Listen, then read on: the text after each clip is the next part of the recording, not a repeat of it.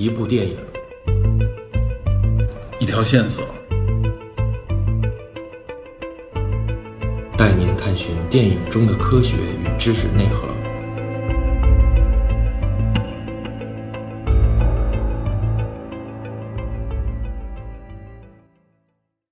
Hello，大家好，欢迎收听本期的电影侦探，我是 Peter。春节之前，我在朋友圈推荐了一部剧，叫《平原上的摩西》。此剧呢是由张大磊执导，改编自双雪涛的这个同名原著小说。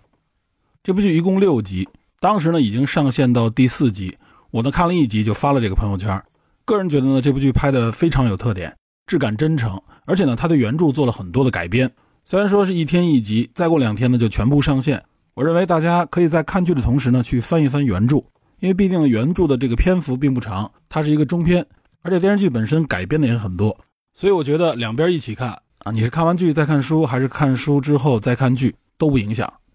那么这个剧呢，也是我比较喜欢的一种改编的方式，也就是说呢，它对原著做了大量的这种调整，它的这个二次创作呢，某种程度上来说呢，等于是给了你一种不同质感、不同风格的体验。我个人认为这个其实是很难得的。通常大家都认为呢，你改编的作品至少要忠实于原著，或者说呢是要有原著的这个精髓啊，它的这个气质你要继承下来。但我从来不觉得就是这个改编的影视作品，它的所谓还原度是衡量它好坏的一个标准。也就是说，有很多很优秀的影视作品啊，它其实还原度不高，它改编的程度非常高，甚至有的改编的就更精彩，比如像《教父》啊、《阿甘正传》啊、著名的《肖申克的救赎》啊，都是这样。所以奥斯卡也设立了最佳改编剧本奖。那今天要讲的这个《平原上的摩西》，我就认为它原著和改编之后这个剧集都很精彩。其实就像看一本书、看一个故事一样啊，每个人的理解和解读都是不一样的。如果有机会能够听一听别人的这个解读，尤其是和你自己的这个视角不一样的这种解读啊，我觉得是一件幸事。那么改编的这种影视作品就给我们提供了这样的一个机会。那针对《平原上的摩西》啊这部剧集，我认为它的这个改编呢就很独特。可以说是另辟蹊径，采用了完全和原著不同的这种视角和讲述方式啊。原著它这个讲述方式就很有特点，表达呢有的时候非常简洁，非常的快。但这个剧集的创作，导演张大磊是加入了特别多的丰富的细节，这些细节是在原著当中看不到的。有的时候它的这个呈现方式也是张大磊自己的一个特点啊，就是这种长镜头，一种非常缓慢的视角，慢慢的呈现给你。当然还有很多具体的情节，包括一些人物有调整有变化。所以这样看下来，给我的感觉啊，就是进入两个不同的世界，但讲述的呢又像是一个故事。所以接下来，首先呢，先讲讲这个原著，然后呢，对照这个剧集，咱们可以看一看。因此，在这段内容当中啊，肯定会涉及大量的剧透。如果还没看过这个剧集，也没看过书的这个听友，我建议呢，这一段就要跳过去。那既然说跳过去，也就是后边呢还有别的内容，这是电影侦探的一贯风格啊，就是说咱们根据这个影视作品要进行进一步的延伸和挖掘。那么这次节目肯定也是，而且呢，我要详细的来讲一讲这一个故事背后啊，那个时代，包括那个时代背后的一些我认为很重要的内容。那么这相关的内容肯定就不仅仅是涉及到东北啊这个故事背后的这个原型，而且呢，也不仅仅是八九十年代下岗的那一代人，而是至少相关两三代人更长的这么一个时代跨度，以及在这个时代之内更广阔的一个范围，绝不仅仅是东北，甚至绝不仅仅是我国。当然，这些展开的内容都和今天的主题息息相关，所以我把它放在节后电影侦探的第一期节目。希望听友们能够有机会耐心的听完这一期节目。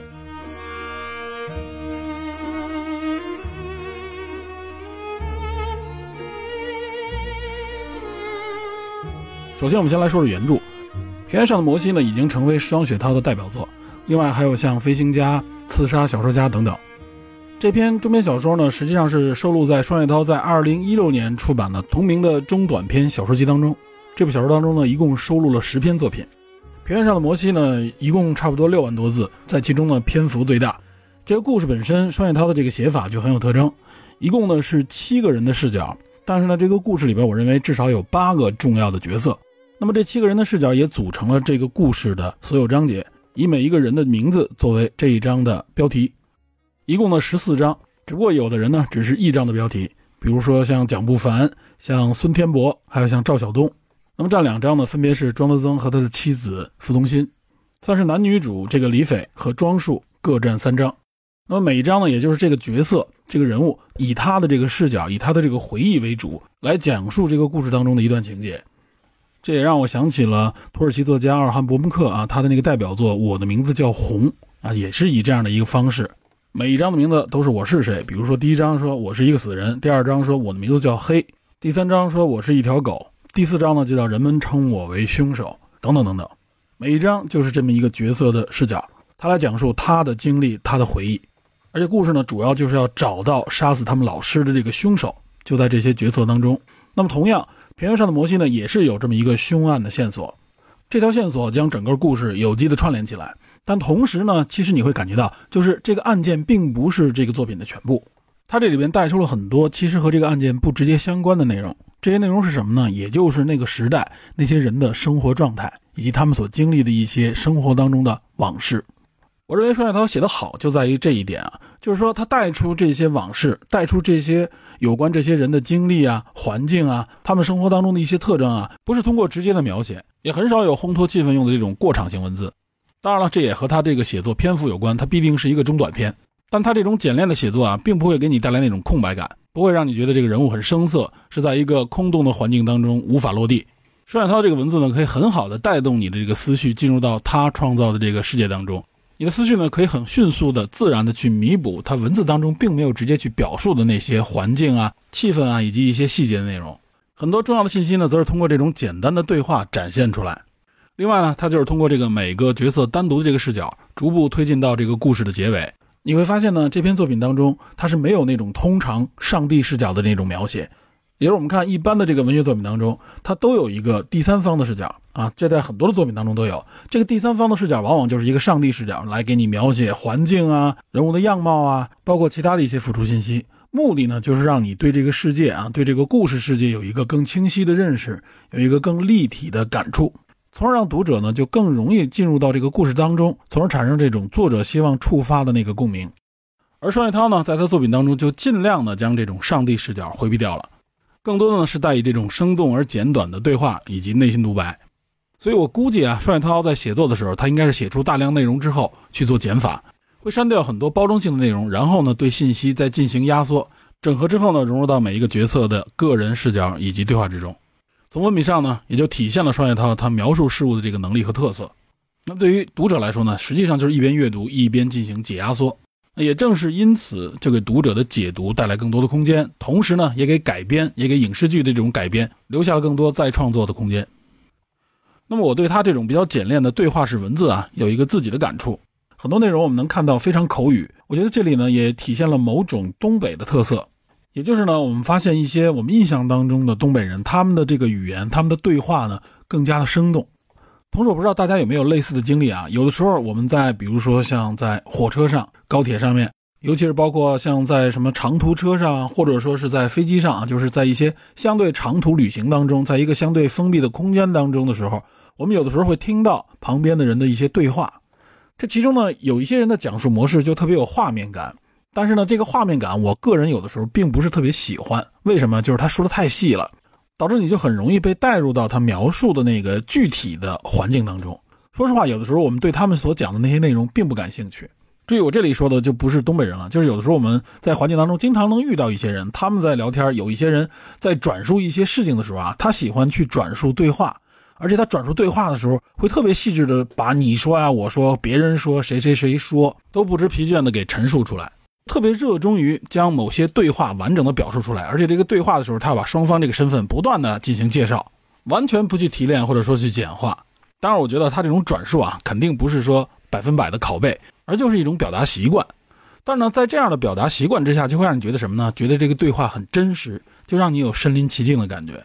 某种程度上也是在强调啊，这是他说的，不是我说的啊，这么个意思。我不知道大家有没有类似的这种感觉，我偶尔会遇到这种情况。我记得我遇到这种情况的时候，我往往都是觉得啊，这个时候我赶紧最好能够走走神，听个别的东西啊，或者把耳朵堵住，不去听他这个具体的描述，因为我不想进入到他那个描述内容当中去。但尤其遇到一些描述很生动的人的时候啊，当你意识到的时候，你已经进入到他描述那个故事世界里边去联想很多画面了。这也是为什么很多时候我们听下来听了很长一段时间内容，倒是蛮生动的，但最后呢，可能你觉得也没讲出什么重要的事情来，就是流水账。其实呢，现在很多影视作品，尤其是电视剧啊，就是用这种方式往里灌水的。简单说，就是大段的没有意义的废话。说的很热闹，情绪拉满了。最后你会发现，其实可能就是想去趟洗手间。当然了，双雪涛的这个描写不是这样的，他这个描写啊，看似好像是很生活化的这种对话转述，但是里面包含了很多信息。这显然是作者进行了一种加工和一种压缩，然后提炼出来的这样一个对话模式。比如，我可以举一个例子啊，念一段这个书里边的一段情节，就是女主这个李斐她的一个视角。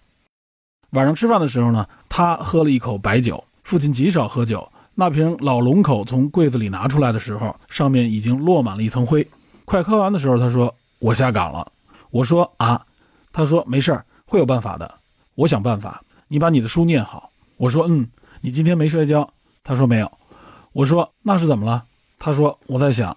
我能干什么？”我说：“嗯。”他说：“我想，我也许可以卖茶叶蛋。广场旁边卖茶叶蛋的，我过去见过，一会儿就能卖出一个。”我说：“为什么是你下岗了呢？”他说：“没什么，几乎所有人都下岗了，厂子不行了。”我说：“嗯。”他说：“我下班之后就去广场看他们卖茶叶蛋。要走的时候来了一伙人，穿着制服，把他们的炉子踹了。”一个女的抱着锅不撒手，其中有个人揪住她的头发，就把她往车上带。我就过去把那小子抱住了。我说：“爸。”他说：“他们人多，如果是我年轻的时候也没什么事儿。现在老了。”他摊开自己的右手看了看，说：“打不到人了。”我说：“爸，你有我呢。”他说：“本来我是回家取刀的，看见你在生炉子，你蹲在那儿生炉子，我怕死啊。”我说：“爸，初中我不考了，按片分吧。”他站起来说：“我说过了。”你把你的书念好，别让我再说一遍。然后喝光酒，收拾碗筷，晚上再没说话。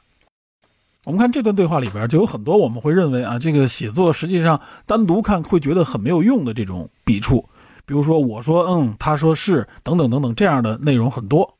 而且对话内容呢本身也不是那种很完整的，主谓宾非常清晰的，往往都是一些很口语的内容，而且呢有一点给你感觉东一句西一句的那种内容。但实际上呢，它首先给你感觉这很生活，另外呢，你会发现它会让你产生很多共鸣，很有画面感。在这些画面感当中，就带出了作者想要表达的很多内容。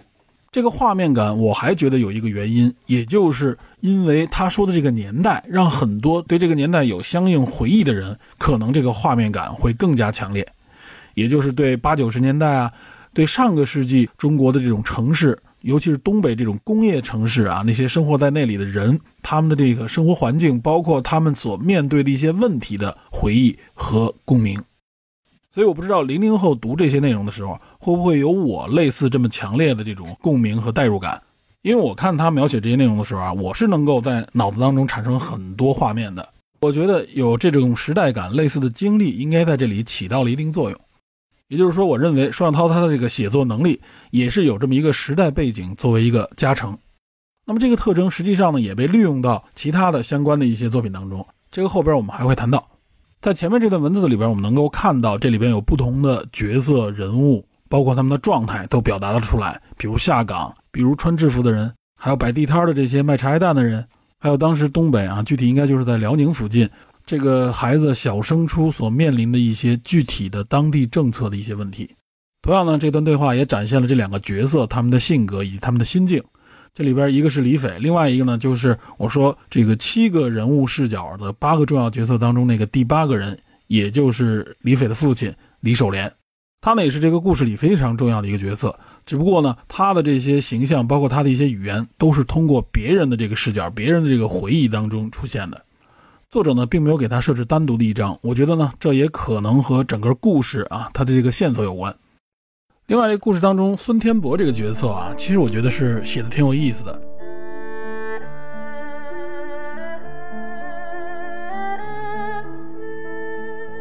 这个角色呢，因为他不是特别重要，所以很容易被人忽略。但是孙天博这一章呢，作者呢，使用了一种啊，他偶尔会用到的有一点点魔幻色彩的这种写法。为什么这么说呢？其实我们看这一章的第一句话就行。我爸去世之后，我见过他两回，一次是去市图书馆帮小斐借书。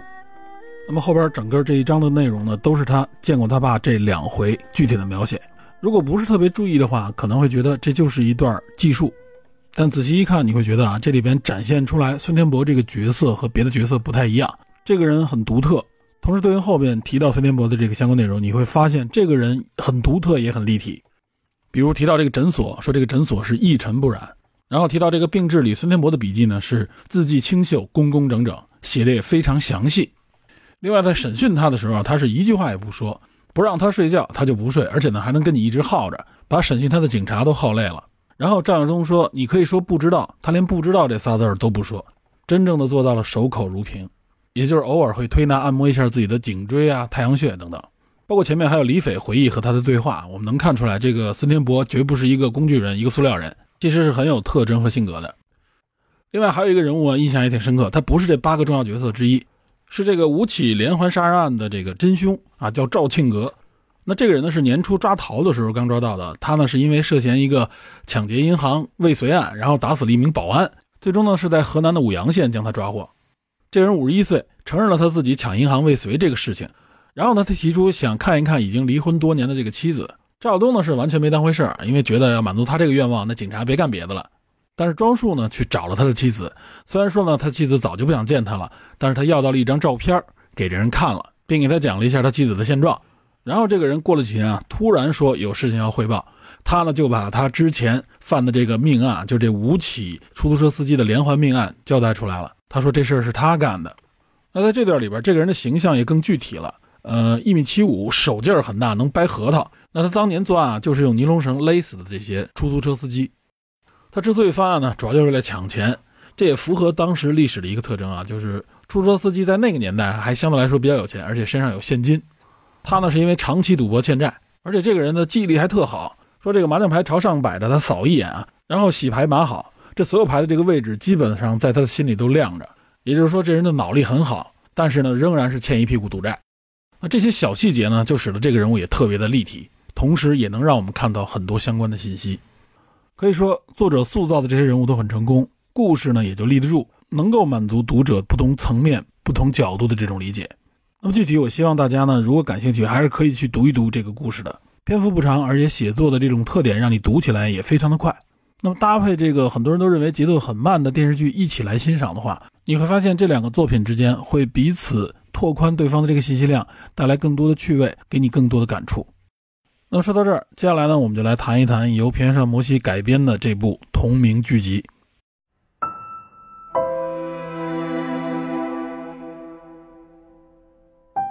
平原上的摩西全剧一共六集啊，导演是张大磊。张大磊呢，实际上是来自呼和浩特的一位年轻导演。那么他将整个故事呢，从原来的这个沈阳市挪到了呼和浩特。故事这个当前的时间呢，它也提前了几年，也就是说，将整个故事这个时空呢，它做了一点点的调整。但是这个调整呢，可以说毫无违和感。那我认为其中有一个原因，也就是呼和浩特市和当年的这个沈阳市啊，它的这个差异不是特别大，有这种相对比较老旧的城区呢，也有那种工业化城市的样貌。另外，除了大环境以外啊，两地这个人群的气质也有些许的相似性。这么看啊，从时空环境上的这个改变，也就奠定了导演张大磊他改编这个故事的底气。也就是导演呢，他在自己的家乡，在他最熟悉的这个环境里边，去寻找和捕捉他所想象当中这个故事里那个年代那个环境的样貌。那么有关这个故事，它讲述的方式呢，从直观的感觉上来看，就和原著有很大的区别。区别是什么呢？就是我前面说了，原著的语言风格和表达都非常的简练和简短，但在这个剧集当中，给人的第一感受呢，就是它的这个节奏非常的缓慢，对话和语言之间这个切换，感觉好像也是慢半拍。镜头感呢也很柔和平静，有很多他这种标志性的长镜头，而且他这个长镜头呢不是说这个镜头一直跟着这个角色，不是这种不断的调整角度、景深，然后各种动态的跟拍，以强调这种临场感、真实感和紧迫感。他这个长镜头呢更多是这个机位啊就固定在一个位置上面，只是镜头偶有挪动。角色呢，在这个镜头当中走来走去，有这种对话，有的时候给你感觉就像纪录片一样，或者说呢，这个镜头就是放置在一个地方，不小心被打开，然后呢，不同的角色只是经过了这个镜头，所以呢，给人直观的感受就是这个剧集和原著的这个语言和描述风格是完全不同的，一个呢是简洁迅速，另外一个呢则是缓慢，有些地方甚至给你感觉有些木讷。但其实如果我们稍微琢磨一下啊，影视作品它的表达语言是什么？这不是台词，而是镜头，也就是镜头语言。那么我们再想一想，这个镜头语言是什么样的？实际上啊，也就是我认为张大磊的这个镜头语言啊，不是那种来回来去切换，各种蒙太奇也好，或者说制造张力的这种镜头语言，而是说呢，他刻意的减少了镜头语言啊，没有各种各样的什么声光电啊，像现在很多的这种啊，类似于抖音啊、综艺一样的这种镜头啊，看似非常丰富，实际上呢，可能已经让你生理反感的那些套路，也就是现在很多形式大于内容的镜头。我觉得张大磊呢是放弃了这些东西，他呢实际上是用一种非常简洁的镜头语言，这一点呢实际上是和原著是彼此呼应的，也就是在视角和镜头上面，他不给你加戏，不给你灌水。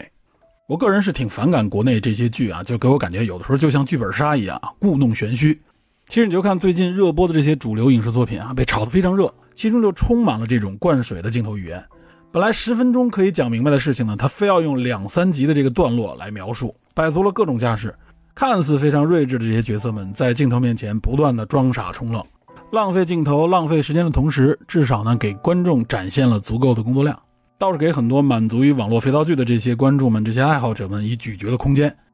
很多水文解读也是细致入微、鞭辟入里的去分析每个角色的表情背后可能存在的那个所谓的情绪积淀。张大磊这个剧集呢，则直接摒弃了这些内容，他呢尽量的将这种大量的环境元素放置到镜头之中，以尽量营造一种啊角色就生活在这个环境当中的真实感。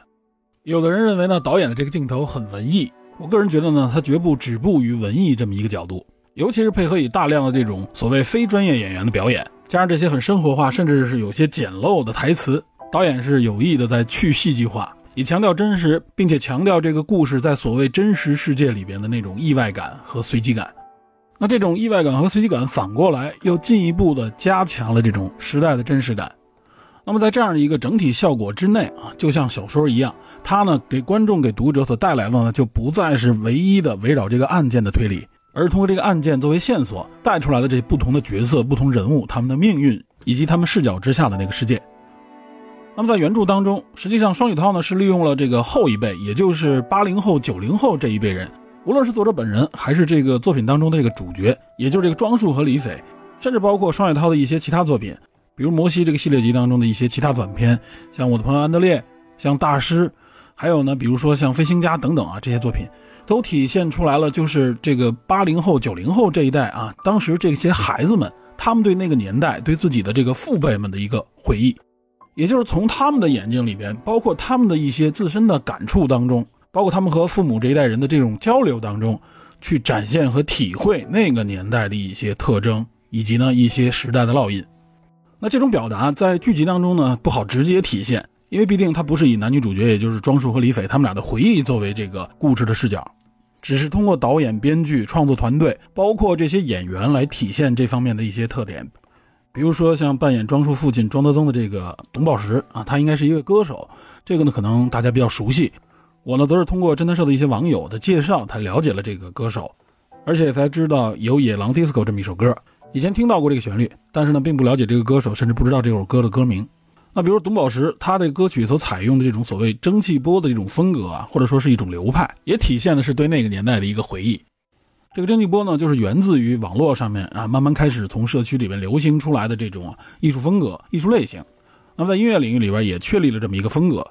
那么简单说呢，它实际上就是有一种复古风。它复古复古的是什么时代呢？就是二十世纪的这个八九十年代。也就是像双雪涛啊、班宇啊这些东北年轻作家啊，现在也可以称为叫做东北的这个新一代作家群。还有呢，就像董宝石啊，包括像张大磊他们，他们都是这个年代的人。那么结合我刚才说的这个蒸汽波，实际上呢，它就是利用这种共同的这种集体的回忆啊，那个年代自己身边的一些集体的记忆、一些影像、一些声音，包括那个时代的一些感触，把他们带出来。实际上呢，也是为了引发就是主流消费群体，因为主流消费群体现在就是这个八零后、九零后这一代人，引发他们的共鸣。引发他们共鸣的方式是什么？就是从你身上找到那些共鸣点，从衣食住行一直延伸到当年的一些娱乐方式、娱乐手段。对于我国内陆来说啊，比如说一些港台影视剧啊、动画片啊、电视电子游戏啊等等。那么在利用这些元素的文艺作品当中，文学啊，包括影视类的这些作品，在这些相关元素的呈现和罗列基础之上。就会带出一些更深的思考和视角，这相关的内容是我后边主要要讲的。我们继续说这个剧集本身，这个剧集里边对相关一些角色的命运也做了一些调整和改变，有一些我认为在原著当中比较有特色、重要的一些场景呢，在剧集当中做了一些取舍。我简单的举三个例子。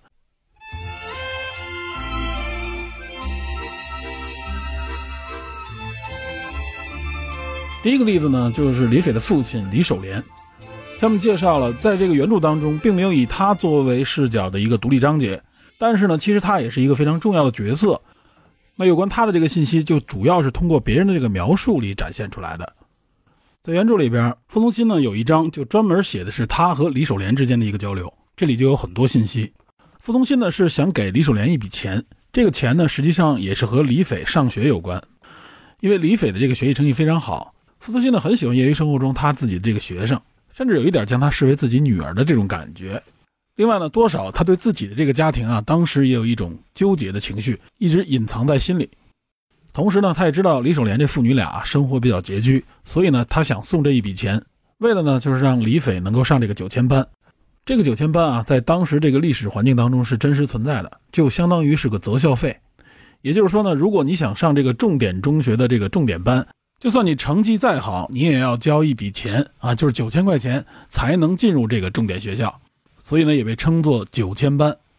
这就成了当时下岗职工家庭他们所要面临的一个硬门槛。那在双雪涛的这个作品当中，就多次出现九千班这个元素。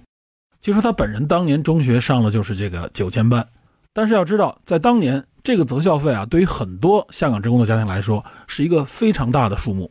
作为这些下岗职工家庭，他们呢实际上是。非常看重教育的，这也是当时那个时代啊人们普遍的一种认知，认为自己呢如果想实现所谓的这个阶级跃升也好，或者说是能够出人头地，那么他们最看重的呢就是子女的这个教育。这一方面就体现了当年的这些下岗职工家庭，这些下岗工人们，他们自知自己的这个文化程度不高，他们认为自己走入这样的窘境和他们的这个教育程度有关，因为这一代人啊主要就是一些五零后。那么这一代人呢，他们主要呢就是在文革的前后这段时间里边，正好是他们中学的时代。然而大家都知道，在文革时期啊，基本上这个学习就停滞了。那么直到一九七七年才恢复高考，很长的一段时间里面，因为文革，因为上山下乡，对吧？很多人成为老三届等等。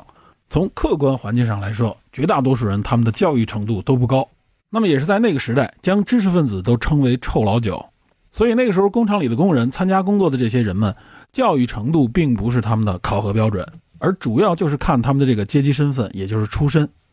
那么在东北当地，很多这些工人都是子承父业，因为东北作为老工业基地，它实际上呢是从建国之初就非常受重视，所以呢也有很多这种所谓的工人家庭，实际上是传帮接代下来的。但是显然到了八九十年代，他们就遭遇了下岗潮。有关这方面的详细信息，我后边还会解读。这里需要强调的就是他们对教育的这种重视。这呢也可以说在全国都具备普遍性，可以说呢不仅是那个时代啊，直到今天，绝大部分的普通民众都认为教育呢是改变命运的唯一通路。这呢其实也就体现了我国的这个民众认知当中，认为教育实际上是最公平的一个环境。怎奈呢现实中这种九千班啊择校费的这些门槛，其实一个都少不了。而且这些门槛呢还是大家一眼能看到，而且呢也觉得够一够还能够够到的。那么有些隐形门槛可能大众看不到。还有一些门槛呢，我们就心里默认为啊，这就是我们无法攀登的门槛，或者说呢，就已经不是门槛了。大家都觉得那就没有门，那就不是我能够走的路。那具体是什么，我就不在这儿直说了。总之呢，大家都认为教育呢是最公平的唯一途径，但是呢，很多人又认为自己不具备学习能力了，因此呢，儿女的这个教育成为了很多家庭当中的核心要务。然而，具体的现实是非常残酷的。所谓的公平，并不是像大家想象的那么简单。并不是说你只要学习好就一定能出人头地，就一定能考上重点学校。这也就是傅东新想帮助李斐这么一个背景，因为原则上李守廉是掏不起这个钱的。那在书中，他们这段对话呢，就包含了很多信息。那尤其是从傅东新的眼里看到李守廉的这个样貌。另外呢，傅东新还扯出了一段历史，也就是有关他父亲啊，作为大学的教师，在文革时期被打。那么李守廉呢，等于是救了他父亲，相当于是他们家的一个恩人。那另外呢，他父亲有个同事在文革期间被人打死，那也就是当时的红卫兵了。那在这群红卫兵当中呢，就有傅东新的丈夫庄德增，只不过呢是后来傅东新都已经生下孩子之后，他才知道了这段历史。那么这也就使得这段对话变得很微妙，而且呢，傅东新与她丈夫庄德增的这个关系也变得更加的复杂。另外呢，在侦探社里还有听友呢，从这段文字里边解读出一些情愫。啊，这一块其实如果你仔细看文本的话，你一定也会发现。总之呢，就是双雪涛在这段文字里压缩进了很多信息，同时呢，也使得角色与角色之间这个关系和关联呢，不像表面上看上去的那么平静、那么简单。这呢，是给读者留下了很多思考与回味的空间。但是这一段呢，在电视剧当中的表达就不一样了。电视剧里面则是通过李斐的回忆，也就是通过李斐的这个日记，间接的展现了这一段对话。而且呢，这段对话里省略了很多东西。其中呢，一个比较大的变化就是有关庄德增。庄德增呢，在小说里边实际上是参与打死另外一个教师。然而在电视剧里边，傅东新的父亲的耳朵被打聋这件事儿，实际上呢是庄德增参与了的，就没有了被打死的老教授这段情节。那么这呢，也就解释了在电视剧里为什么傅东新和这个家庭若即若离。而且呢，实际上他就一直处于一个分居的状态，最终呢也离开了这个家庭。这和书里面傅东新呢一直只是出去旅游啊，和这个家庭保持距离，和她老公保持距离的这个状态呢不尽相同。那么剧中这个傅东新的心理压力呢，应该就比在书中显得更大一些。那么他对庄树的情感也会变得很微妙。可以说，这个孩子呢，等于是他和仇人之间结合产生的一个孩子。这也就进一步解释了为什么傅东新他更关注和看重李斐，他呢私下里也一直在寻找这对父女的下落。同时呢，他在街头看到李斐结婚照的时候啊，他才会有一段很强烈的情绪。某种程度上来说呢，也算是了却了自己心里边的一个牵挂。那么他也就最终决定离开了这座城市。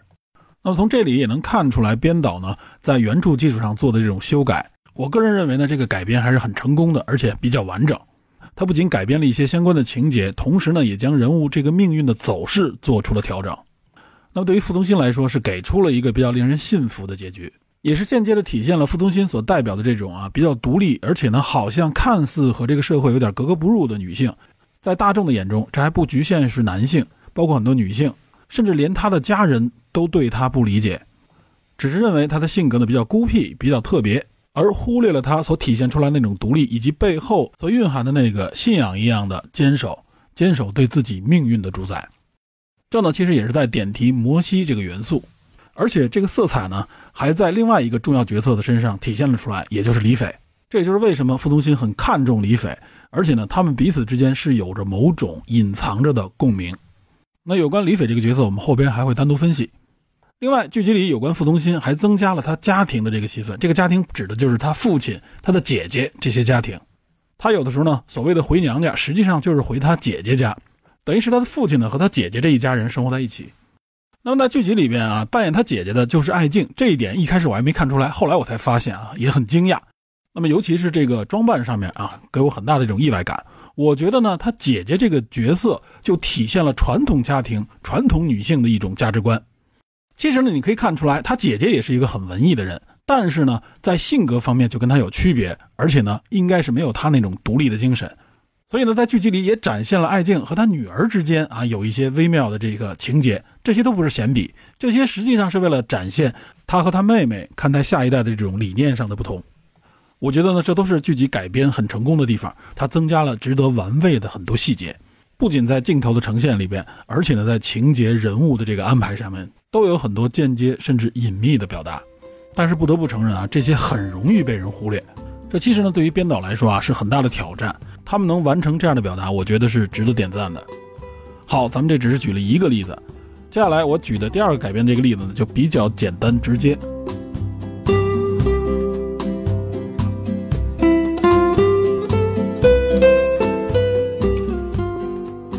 那么第二个例子呢，实际上还是和李守廉有关，但核心要谈的呢，其实是另外一个群体。那在原著当中，这段情节呢是出现在庄德增的章节里。庄德增的这段情节啊，就是写的也很生动，很有意思。这个时候显然他已经在事业上比较发达了，属于在这个下岗职工这个群体当中很成功的那种案例，就是大家觉得，哎，这个人路子野，这个人闯荡出来了，所谓下海成功。然后呢，书里说不记得是哪一年了，反正就是有那么一年，他呢从外地出差回来。请他原来厂子里边已经退休了的这些老人们，因为之前在电话里好像向他反映一些问题，请他们呢一起吃饭、喝酒、洗澡。因为喝多了，大家就睡在这个洗浴中心。然后呢，第二天他中午左右才醒过来。醒来以后呢，一看大家都走了，他去前台结账的时候才发现啊，前台压了一堆手表啊。为什么压手表？其实这说的就很逗。这一点呢，就用很简短的这个笔触呢，就表现出来啊。他这帮老同事、老哥们儿啊，大家都没钱。显然结账的时候就付不起这个钱，就把表压在那儿了。他呢就一块一块都给赎过来，说白了就是帮大家都买了单。这表赎回来以后，他肯定还得给他这帮朋友。当然，这一章呢，重点还不是这里，是他后边他打车的时候，他遇到了一个特别奇怪的出租车司机，然后他们正好路过了一个广场的环岛，堵车堵得特别厉害，而且呢，这个环岛中间呢有一个大的这个雕塑，就是毛泽东的这个雕塑，这也是当年一个时代的标志，在很多的这种城市里面都有类似的建筑。而且这一段呢，实际上他为什么堵车呢？是因为当时呢有这种退休的老工人啊，一些老人们在这个广场上聚集。聚集的原因呢，是因为要拆掉这个毛泽东的雕像。那显然呢，这些老人们是不答应的，因为毛泽东在他们的心目当中已经成为一个信仰，已经成为一个神了。然后呢，在这个过程当中啊，他和这个司机因为堵车就有一些交流。他呢，首先就注意到这个司机戴着口罩，因为当时应该是夏天吧，反正他觉得这个白天戴口罩的司机就很奇怪。然后说话的时候的感觉呢，好像这个司机还认识他，而且这个交流当中发现这个司机有的地方还有一点故意的来揶揄他，让他觉得这个司机呢是在针对他，但他就是回忆不起来这个司机到底是谁，文本当中也没有说明，只是给出了戴口罩，而且呢是八脸这么一个线索。那么可以说这很明显就是李守莲。这一段虽然都是他们俩的对话，但重点其实不是他们两个人，而是这群老人。李守莲还提到了什么海豚啊，七十岁了也有牙，也拿得住刀。这明确指的就是广场上这些老人，他们有的时候呢也是借助一些所谓的传统的信念来实现一些自我表达。那这些表达肯定也不仅仅局限在表面上的这些内容，实际上呢，往往也都带有他们对自己所处的这个身份地位以及相关的这个待遇的这种表达和诉求。在原著文本里边，他们的这个对话也好，或相关的信息内容还是挺多的，而且相关这个元素啊，在双雪涛其他的作品当中也经常出现，围绕这个广场，围绕这个雕像。所以大家如果去仔细阅读的话，会发现呢，其中有一些欲说还休的明示或者暗示。但是呢，在剧集当中这一段情节也给省略了，就变成了庄德宗呢把他已经当上警察的这个儿子叫回了家。为什么呢？因为他觉得不安全。他在这个打车的时候遇到了一个很奇怪的这个司机，只是描述了一下啊，他觉得好像有些人在针对他。我个人觉得呢，这段内容应该是相对比较敏感的。另外呢，在剧集里更多展现了李守廉和庄德增啊很早就认识，他们比较熟悉。所以，如果去直接拍的话啊，有可能会让大家觉得庄德增认不出李守廉来，有一点违和。另外呢，原著我们如果深挖一点，也可以得出更多的解读。这一段里的焦点群体呢，是庄德增他们这一代人的父辈。他们在面临一些困境以及不满的时候，他们的表达与情绪的宣泄啊，会更明确地投射到一些精神的符号上。这也可以说是更老一代人他们无法抹去的思想烙印。然而，这里边就呈现出一个问题，也就是像这些人，包括像李守廉，他们在面对这些问题归因的时候啊，更多的将这个问题归因到谁呢？归因到了像庄德增这样的人身上。这其实呢，也是在暗示，是他们的时代特色决定了他们的眼界以及认知。前面呢，他请这些哥们儿和长辈们吃饭、喝酒、洗浴，那同时在广场上应该就包含有这些人。但通过李守廉的表达，他呈现出一种呢，对庄德增的这种人的瞧不起。也就是说，即使呢你有钱，还请我吃饭，请我喝酒，我也觉得你这个钱来路不正。我认为你是邪门歪道，甚至我认为你是窃取了我们的资源。那这种怨气和指责，其实直到今天，我们的社会上，我们的网络上仍然充斥着。但是呢，在剧集当中，导演呢将这一块省去，还有一个原因呢，我认为就是导演呢应该是不希望突出这个矛盾的。那么导演在表现这方面的一些内心的纠结和矛盾的时候啊。他是用其他的一些信息和细节，让观众们呢能够慢慢的去体会和品味。那么，尤其像庄德增这个角色啊，导演呢就给这个角色呢赋予了另外一个原罪，也就是在文革造成的那个事件。同时呢，在别的地方呢，给了庄德增更多更客观的这种描写和表达。这个人也是一个性情中人，善于交际，会说话，但是呢，并没有什么恶习。同时呢，也是在表达他的原始积累呢，并没有带着很强的原罪感。所以，我们看啊，张大磊在剧集里边去表达更长一辈人，也就是庄德增他们的父辈这一代人的时候，他给了很多可能不太起眼的角色，比如说他们派出所的那个门卫吧，应该是，还有呢，像在街头上玩牌的一些老人，像傅东新的父亲以及蒋不凡的母亲啊，他在表达这一代人的时候，体现了和双雪涛的这种不同的视角。在双雪涛这个表达当中，这一代人呢，可能更强烈。那在王大磊的视角当中，这一代人呢可能更虚弱，啊，以上就是我举的改编的第二个例子。前两个例子分别指向了就是八零九零后他们的父辈以及他们的爷爷这一辈，那第三个例子当然就要指向八零九零后他们自身，也就是故事中的男女主角。那下面我要谈一谈结尾这一部分。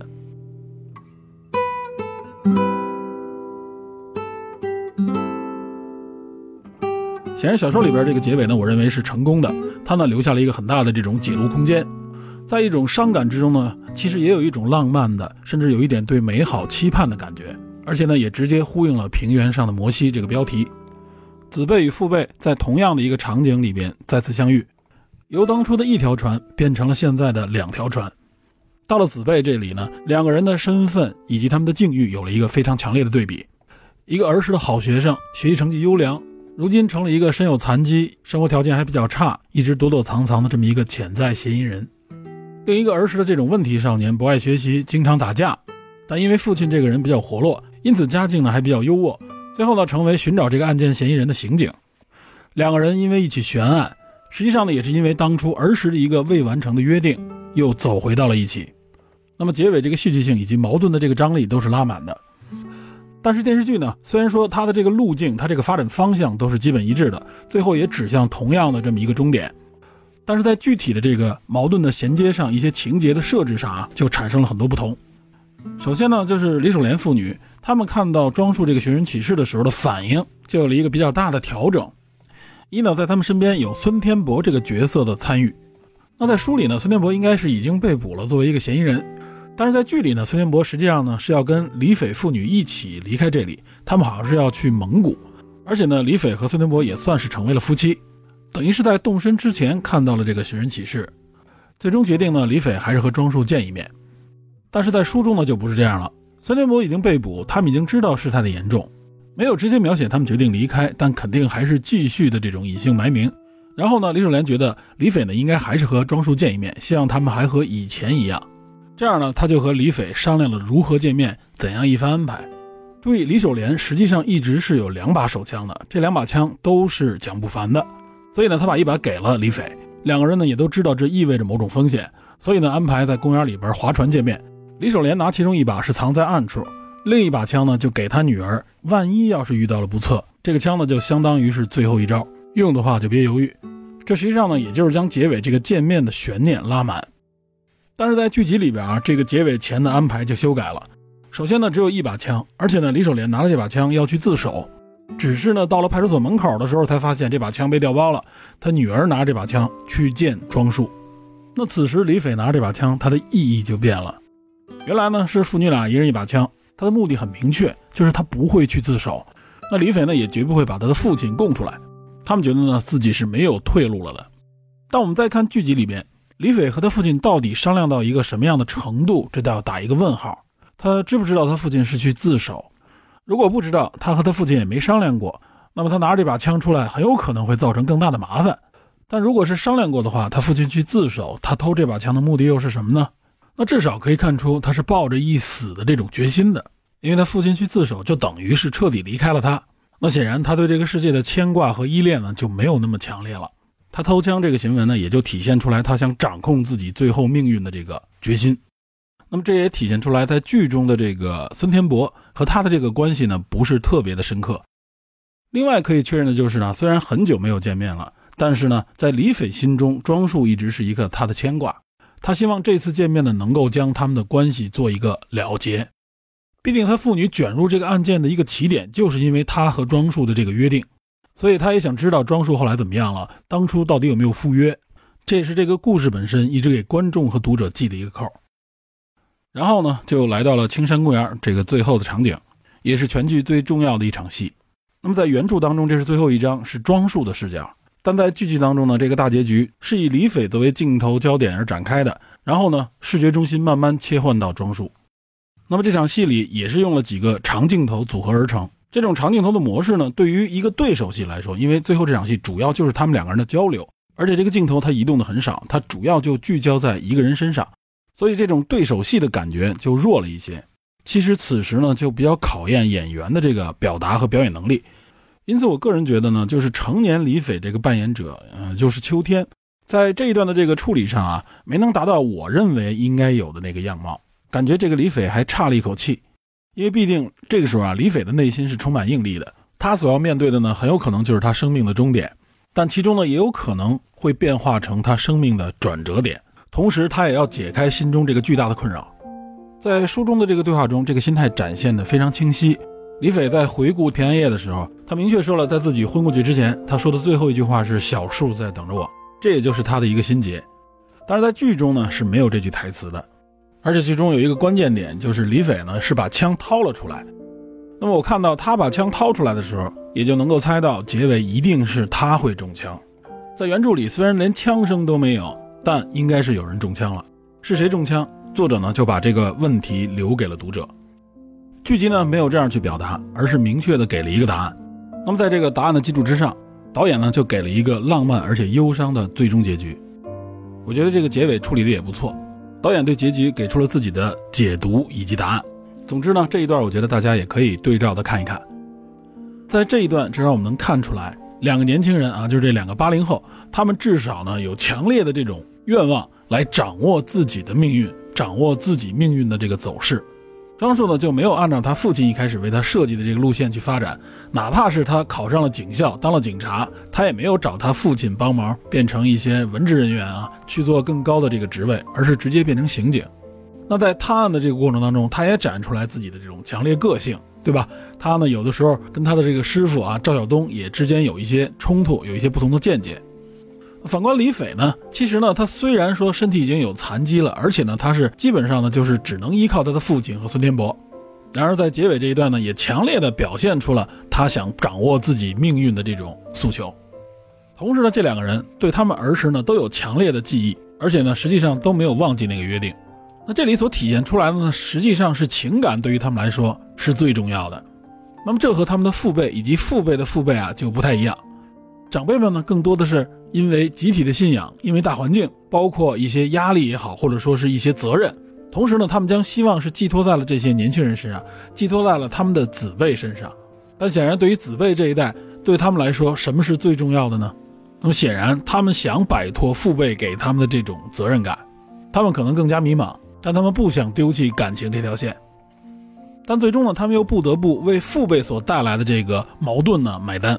本来巨大的矛盾啊，和他们两个人并没有直接关系。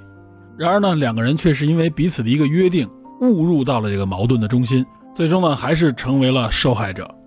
那双雪涛给这个结尾的模式呢，就是不明确最后谁是最终的受害者。那么两个人的命运呢，可以说是处在一种叠加态。剧集呢，则是给了一个明确答案。李斐呢，为这个矛盾，最终呢，献祭了自己的生命。那么剧集的这改编呢，我觉得结尾也不差。只不过呢，我相信他也肯定受到了一些呃客观因素的影响，最终呢不得不用装束对当年的这个回忆来弥补这个结尾。当然，这只是我个人的一个理解和解读。我相信呢，听友们会有不同的思路，也欢迎大家呢可以通过留言或者在群里交流的方式呢，给出一个你的看法，你认为的结局。